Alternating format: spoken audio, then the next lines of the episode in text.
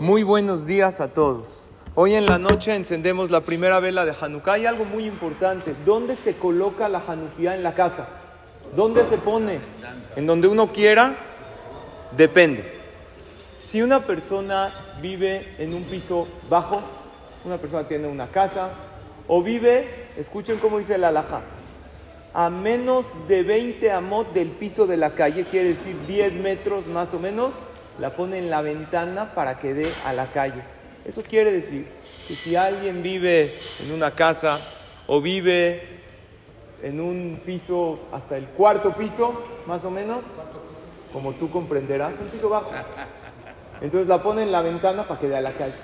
Los que vivimos en un piso alto, arriba del, del quinto piso, que ya son más de 20 metros del piso de la calle, no deben ponerla en la ventana porque no se ve a la calle. La gente no voltea así para arriba. Si hay vecinos enfrente de la casa de uno, hay Yehudim, entonces ahí sí la pone enfrente para que se vea y propagar el milagro que Hashem nos hizo. Pero si no, entonces se pone en la puerta al otro lado de la mezuzá.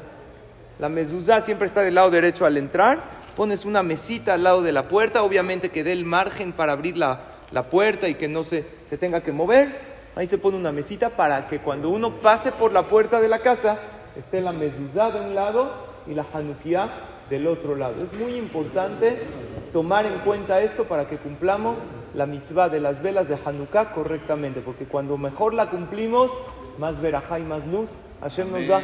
Que tengan todos un excelente día, Hanukkah Sameach y todo lo mejor.